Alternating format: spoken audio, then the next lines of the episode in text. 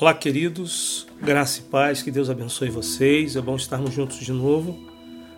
É, apesar de ser dessa forma, né, via é, distanciamento, mas Deus tem sido bom conosco, Deus tem falado, Deus tem ministrado ao coração de todos nós, de vocês. Eu sei que vocês têm sido muito bem cuidados aí pela vida do pastor Alexandre, pastor Eliane, enfim, do, do presbítero César, enfim, dos irmãos que estão aí, pastor Fábio, todos que estão envolvidos, todo o ministério diaconal. É bom a gente saber que Deus tem cuidado de vocês e que Deus tem grandes coisas. Apesar de todo esse momento que estamos vivendo de isolamento social, realmente isso nos assusta, tem nos assustado, mas Deus tem sido bom e Deus está no controle de tudo. Eu tenho certeza disso.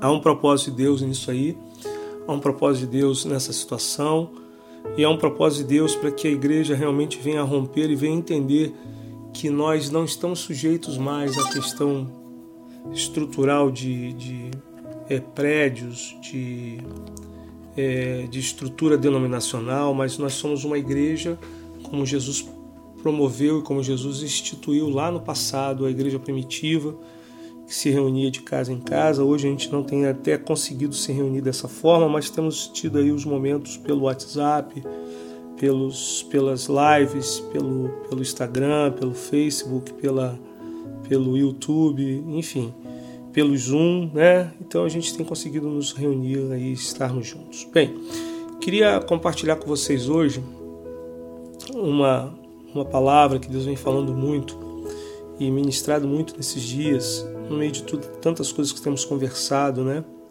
Estamos vivendo tempos aí em que as famílias têm estado mais juntas, as famílias têm estado mais próximas. Eu queria que você não se preocupasse muito com os sons exteriores, é porque eu estou gravando aqui, no, aqui em casa e aqui não, nós não temos estúdio, mas enfim. Então nós temos vivido esses dias aí e tem sido realmente é, difícil, né? Mas as famílias têm estado mais juntas e às vezes é, é importante até que isso aconteça para que haja essa unidade, para que haja essa confirmação e para que haja essa forma dos pais estarem mais próximos dos filhos. Enfim, é isso que Deus tem promovido para nós. Queria falar com vocês, compartilhar um pouco sobre a questão de herança. Herança.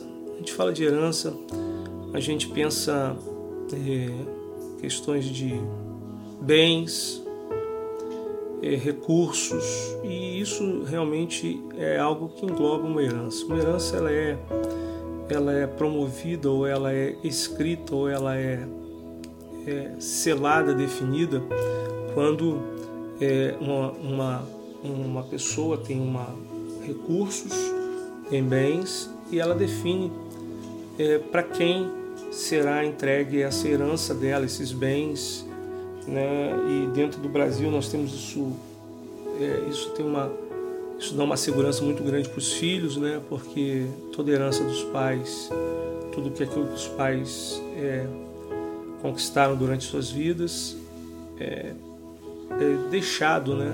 Para os filhos e os filhos passam a ter direito naquilo desde que o pai morra, né? Pai em vida não, pai em vida é dele. Os pais em vida toda herança e todos os bens pertencem a ele, a eles. E somente depois da morte do seu pai. Mas no passado também era dessa forma que funcionavam as coisas, né?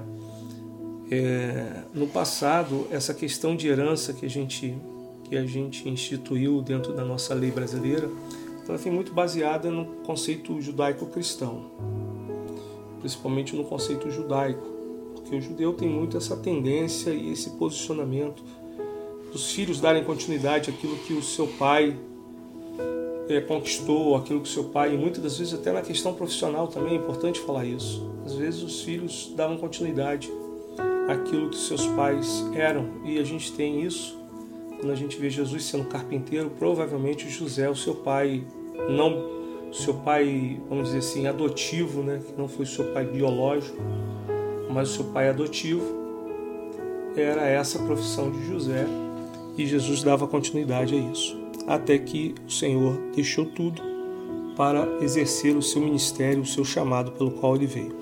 Mas enfim, a herança, é, eu quero estar explanando isso para que a gente possa entender um pouco aquilo que o Senhor vai ministrar no meu coração, no teu coração, na realidade que já vem falando ao meu coração. Bem, baseado nisso, baseados nisso, nós podemos dizer o seguinte: a herança é uma coisa que vem desde lá atrás, né? Eu lembro quando Abraão diz assim, Senhor, falando para Deus, Senhor, será que o Damasceno Eliezer vai ser o herdeiro de tudo que tenho, já que eu não tenho um filho que que realmente saiu das minhas entranhas? O Senhor diz: Não, Abraão, tenha calma, porque o teu filho, o teu primogênito será o herdeiro daquilo que tudo que você tem alcançado. E ali ele falava o Senhor de Isaac. E depois, posteriormente, nós sabemos que Abraão gera Isaac. E que era o filho da promessa, filho da sua esposa, o filho daquilo que Deus havia é, prometido a ele, da, de, da, sua, da sua casa, da sua família. E nós temos é, essa situação e temos outras situações que de herança no passado e que a questão de herança é algo bíblico e algo muito forte, né? E nós temos aqui de uma forma muito tremenda e agora a gente vai começar a falar um pouco sobre aquilo que Deus tem para nós, sobre a história do filho pródigo. O filho pródigo é a história de um de uma família, de um pai que conquistou muitas coisas, que tinha muitos bens, e que tinham dois filhos dentro da sua casa, e a gente sabe muito bem que a história desses dois filhos não era uma boa história, no sentido tanto um quanto o outro, tanto naquele que ficou na, na casa quanto naquele que foi embora. Os dois, a história deles é uma história um pouco complicada e provavelmente é a história de muitas famílias. Primeiro, a gente tem a história do filho pródigo. Jesus referencia essa, essa parábola como a parábola do filho pródigo porque ele quer falar diretamente às pessoas que precisam voltar à presença do Senhor, à presença dele. As pessoas que precisavam estar retornando suas vidas a um propósito dele. Mas dentro dessa parábola também há assim coisas muito profundas, porque a rejeição do filho, do outro filho que ficou, ao amor incondicional do pai, enfim. E nós vamos meditar, e eu queria começar dizendo o seguinte: o filho pródigo, o filho que pede herança do pai, nós sabemos que uma herança ela só pode ser entregue após a morte daquele que, que tem o testamento, daquele que, que é o testador. Hebreus fala sobre isso, que a herança ela só é realmente chancelada após a morte do testador, se referindo, referindo a Jesus. Então nós temos aqui exatamente uma atitude do filho quando ele pede a herança, parte dele ao pai. De certa forma, ali ele está se posicionando e dizendo: Pai, é, eu quero que você morra. Literalmente é isso que ele está dizendo. Me dá a minha parte. Ou seja, para mim, Pai, você já não é mais vivo. Porque a, a herança ela só pode ser só poderia ser liberada ou de direito, vamos falar assim, se o pai morresse. Se aquele que era o testador, aquele que tinha o poder de fazer o testamento, ou seja, o testador, morresse. Então, literalmente, de uma forma subliminar, o filho está dizendo: Pai, você morreu porque eu quero a minha parte. Eu quero que o Senhor antecipe para mim aquilo que é de direito meu. Eu quero que o Senhor me dê de forma antecipada aquilo que o Senhor só vai me dar quando o Senhor morrer. Então, ele estava dizendo ali que ele não queria mais olhar para o Pai e vê-lo como aquele que ainda tivesse vida. É algo assim muito profundo isso, porque o sentimento que estava no coração do filho e a gente não pode aqui é, devagar, né? Devagar, ou seja, criar ideias, mas a gente pode ter a sensação aqui de uma grande facada no coração do pai. algo que veio profundo na alma daquele pai quando o filho pediu a sua herança. O sentimento do pai era era certamente de perder a sua relação com o filho. Era de perder a sua a sua identidade de que ele para o filho ainda estaria vivo. Isso é muito forte, muito duro, porque esse foi o sentimento do pai.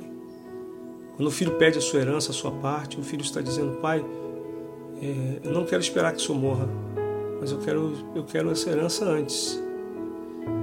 E isso é muito duro para um pai ouvir isso do filho. Já que o pai espera que o filho seja em todo tempo cuidado por ele. Isso todos nós, até quando os filhos já, já, tem, já estão casados, já são já têm as suas vidas, isso dentro do contexto de, de judaico, isso é muito forte. Há uma, uma ligação muito forte do, do pai com os seus filhos e de provisionamento. E eu vou falar algo para você hoje, eu não sei se você já pensou nisso. Você já percebeu que a Bíblia não fala de Deus, de que Deus tenha netos? A Bíblia fala que Deus tem filhos. Não fala de netos, mas fala de filhos. Esse é o conceito judaico. Não sei se você entende o que eu estou falando. Mas quando Deus olha para gerações, gerações, gerações, Ele não vê gerações de netos, bisnetos, tataranetos, ele vê uma geração de filhos. Porque esse é o conceito de Deus, no sentido de herança, no sentido de cobertura, no sentido de provisionamento, no sentido de cuidado. Todos são filhos e ele, como pai, é responsável por todos. Quando nós vemos a história do filho pródigo, ali nós temos uma metáfora de Deus com seus filhos. E nós vemos ali a, a ideia de provisão, de cobertura de Deus sobre a sua casa, sobre aqueles que estão debaixo do seu cuidado. Veja que o próprio povo de Israel diz: Pai Abraão, Alvino Malqueno, Alvino Avraham, Pai Abraão, meu pai Abraão, Avino Avraham, meu pai Abraão. Não tem uma ideia de que Abraão é um, uma descendência, uma ascendência, melhor dizendo, de, sei lá, 5 mil, não vou falar 5 mil, mas 4 mil anos atrás. A todo tempo, até hoje, ainda diz Pai Abraão. Porque essa é a ideia, queridos. Essa é a ideia. E essa é a ideia, e esse é o conceito de Deus para mim e para você. Nós somos filhos. E Ele tem cuidado de nós. Aleluia. Ele tem cuidado da sua vida. Mas quando o filho pede a herança, ele está matando o seu pai. Ele está dizendo: Olha, para mim acabou. E a grande revelação desse texto de Lucas. E continuando, queridos, no capítulo 15 de Lucas, do verso 11 ao 32. Eu vou ler para vocês aqui, diz assim: E disse Jesus fazendo a parábola: Um certo homem tinha dois filhos, o mais moço deles disse ao pai: Pai, dai-me a parte dos bens que me pertence. E ele repartiu por eles a fazenda. E poucos dias depois, o filho mais novo, juntando tudo, partiu para uma terra longínqua e ele desperdiçou seus bens, vivendo dissolutamente. E havendo ele gastado tudo, houve naquela terra uma grande fome e começou a padecer necessidades. E foi. E chegou-se a um dos cidadãos daquela terra, o qual o mandou para os seus campos apacentar porcos. E desejava encher o seu, encher o seu estômago com as bolotas que os porcos comiam, alfarrobas, e ninguém lhe dava nada. E tomando em si, disse: Quantos jornaleiros de meu pai têm abundância de pão e eu aqui pereço de fome? Levantar-me-ei e irei ter com meu pai e dir-lhe-ei: Pai, pequei contra o céu e perante ti. É importante nós guardarmos essas, esses posicionamentos. Ó, levantar-me-ei, ou seja, posicionamento. E irei ter com meu pai, ou seja, buscar o Senhor e pedir-lhe, Pai, pequei contra o céu e perante, perante ti. Ou seja, arrependimento, posicionamento, ida ou se posicionar e ir, fazer, executar e se arrepender. Já não sou digno de ser chamado teu filho, faze-me como um dos seus jornaleiros. Levantando-se foi para seu pai, quando ainda estava longe, viu seu pai e se moveu, viu seu pai, seu pai o viu e se moveu de íntima compaixão e correndo lançou-se-lhe ao pescoço e o beijou. Isso aqui é tremendo porque o pai ele se antecipa, se antecipa em decorrência de que quando ele chegasse na casa alguém poderia falar alguma coisa, mas ele se antecipa e corre ao encontro do seu filho e diz aqui que se lança ao pescoço do seu filho e o beija, ou seja, para que não haja nenhuma qualquer possibilidade de alguém falar alguma coisa. Ele se antecipa diante dos empregados, diante de todos e diante de todos que estão ali naquele lugar. Não permite que nada seja falado ou que nada seja feito contrário ao seu filho. É uma demonstração clara de que Deus tem feito isso comigo e contigo. E o filho lhe disse: Pai, pequei contra o céu e perante ti, já não sou digno de ser chamado teu filho. Mas o pai disse aos seus servos: Trazei-me depressa a melhor roupa, vestiu-lhe, pondo-lhe o anel na mão e alparcas nos pés, e trazei o bezerro cevado e matai-o. E comamos e alegremos. Eu quero parar um pouco aqui e eu quero falar sobre essa questão do filho se antecipar com a herança do seu pai, que era o que nós estávamos falando. Veja, livro de Provérbios, no capítulo 20, no verso 21, diz que a conquista gananciosa e a antecipada de uma herança não terá um final abençoado. Nós podemos, se você tiver com sua Bíblia aberta aí, você pode escrever na sua Bíblia aí e fazer um link dela desse texto com Provérbios 20, 21. Foi exatamente isso que aconteceu. A ganância do filho e a conquista antecipada de uma herança no final de tudo, não encontrou a bênção do Senhor. E nessa história toda aqui nós temos aquilo que a gente chama de é, um encontro em que a graça de Deus se manifesta de uma forma muito profunda. É a graça irresistível de Deus. O Senhor atrai de volta o seu filho, lembrando de que na casa do seu pai era muito melhor muito melhor do que toda a herança que ele podia ter tido, porque ele já havia perdido. E ele se arrepende profundamente. Eu não quero falar aqui sobre nós voltarmos, ou podemos até também ser visitados pelo Senhor nesse momento, para nos lembrarmos que o nosso lugar é na casa do Senhor. Daqui a pouco estaremos voltando aos nossos cultos normais, se o Senhor assim permitir. O desejo nosso é de estar na casa do Senhor, não como filho pródigo, mas o desejo nosso deve ser em todo tempo de estar na casa do Senhor. Mas em continuidade aquilo que estamos falando aqui, nós podemos pensar o seguinte: qual é a minha herança e qual a sua herança? Nós precisamos separar duas coisas. Há uma diferença entre herança e galardão. Herança nós podemos dizer que é um patrimônio, bens, ou quem sabe uma herdade, um legado, é uma herança. Isso muitos de nós temos recebido nesses dias, um legado do Senhor, um legado através da paternidade do Espírito de Deus que tem derramado nas nossas vidas. Há uma diferença entre herança e galardão. Galardão é uma gratificação, recompensa, prêmio glória, honra, grandeza, uma homenagem, um reconhecimento. E a Bíblia fala que nós teremos galardão. Mas eu queria também fazer menção de que o Senhor certa vez falou para Abraão: Abraão, eu sou o teu galardão. Eu sou o teu galardão. E quando nós começamos a entrar no contexto de nossas vidas com o Senhor, nós começamos a entender que a nossa herança não são as coisas que são conquistáveis, não são as coisas que nós podemos deixar para os nossos filhos ou recebermos dos nossos pais. Há um texto de Deuteronômio que o Senhor diz que a tribo de Levi ela foi chamada pelo Senhor para carregar a arca da aliança do Senhor, para estar diante do Senhor e para estar diante do Senhor a fim de ministrar e pronunciar bênçãos em seu nome. E, disse que por conta disso, a tribo de Levi não teria nenhuma porção na terra que era conquistada, nenhuma herança. Mas o Senhor seria a sua herança. O Senhor seria a sua herança.